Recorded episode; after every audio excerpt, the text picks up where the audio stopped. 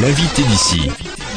Notre invité d'ici, Daniel Romani. Alors il est encore méconnu, bonjour. Bonjour. Vous êtes tête de liste pour l'UPR. Alors c'est l'Union populaire républicaine, un parti euh, euh, qui se veut euh, ni de droite ni de gauche, mais quand même un peu plus à droite?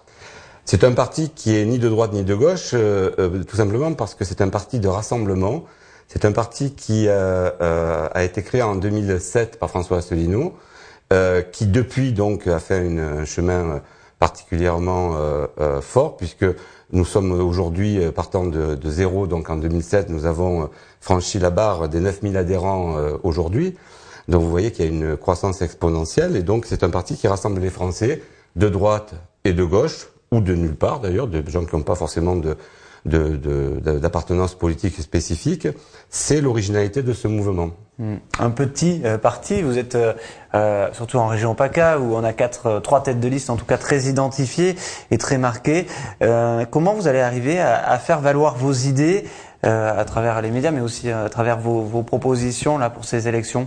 Alors notre notre participation à ces élections, euh, fait suite à notre participation aux élections européennes en 2014, où j'étais moi-même candidat, donc tête de liste à ce moment-là. C'était la première fois que l'UPR se présentait à des grandes élections.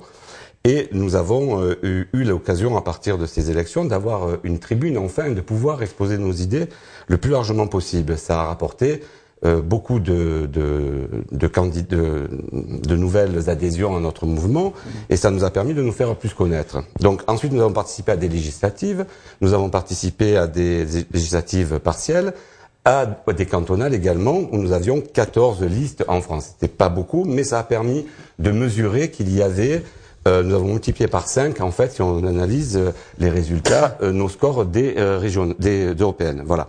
Donc en fait euh, ces élections régionales pour nous c'est important aussi parce que c'est un challenge. On présente nous 135 candidats dans la région PACA.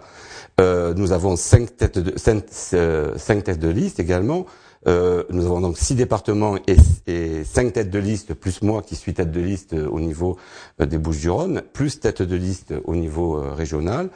Et donc nous avons euh, euh, 1969 candidats au niveau national, puisque nous avons des, Alors, des listes dans Daniel Romani, oui. on a compris. Par contre, pour expliquer un petit peu vos idées, que les gens se situent, c'est une France française républicaine et, et renforcée ou isolée suivant les, les positions. C'est non, non à l'Europe finalement, non aux euro-régions? Alors le socle fondateur de l'Union européenne, de l'Union populaire républicaine, c'est euh, justement la triple sortie, sortir de l'Union européenne, de l'euro et de l'OTAN.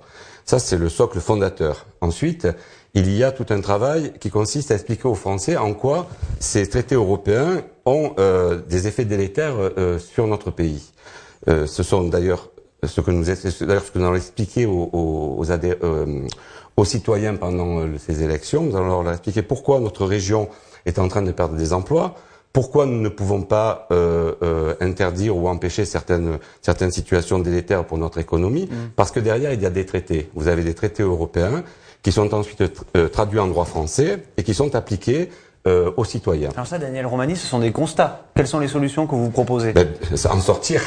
Alors, or, voilà. hormis en sortir pour la en région, sortir. parce que sortir de l'Union européenne, c'est au niveau si vous national. C'est-à-dire que euh, si on veut garder des entreprises et des industries, euh, il va falloir dénoncer l'article 63. Si vous ne le faites pas, euh, les entreprises vont continuer à pouvoir délocaliser, y compris même si elles font des bénéfices. Vous n'allez pas pouvoir empêcher le fait de faire venir des travailleurs détachés d'autres pays, payés à bas coût, et vous n'allez pas pouvoir empêcher euh, les commerces de fermer puisqu'ils sont mis en concurrence directe avec d'autres euh, modes de, de, de, de, vente, par exemple, qui se, euh, qui se développent et qui euh, le, leur font une concurrence déloyale. Mm. Vous n'allez pas empêcher non plus l'agriculture et les agriculteurs euh, de, de, de, de s'appauvrir de jour en jour. Et, et, ils sont mis en concurrence directe avec des cultures, avec des, des, des modes d'agriculture euh, de grande production, notamment dans l'esprit américain, qui se développent partout en Europe. Alors, quand vous mettez ça en confrontation, vous avez forcément euh, un phénomène qui se produit. Vous n'êtes plus en mesure de défendre vos intérêts. Vous êtes dans une région ici, euh, région Provence-Alpes-Côte d'Azur, et notamment les Hautes-Alpes et les Alpes d'Haute-Provence, qui a euh, une grande frontière avec l'Italie. Et euh, quelles seraient les conséquences justement de, de la fermeture de ces frontières euh, pour des sites comme Briançon, Genève, je pense, ou la vallée Alors, du D'abord, premièrement, les frontières euh, ça, c'est une. Vous avez vu avec euh, les, problématiques de migrants que des pays ont fermé leurs frontières. Donc, vous voyez bien que l'Union européenne, euh, même si c'est interdit par les traités, les pays qui en sont membres, quand ils voient qu'il y a un intérêt pour eux à le faire, ils le font. Alors après, tout ça, c'est discutable. Hein. Mais euh, le problème qu'il y a aussi avec euh, cette prétendue construction européenne, c'est quau delà du démantèlement du pays, de la France, au-delà de tout ça, il y a aussi la problématique des eurorégions.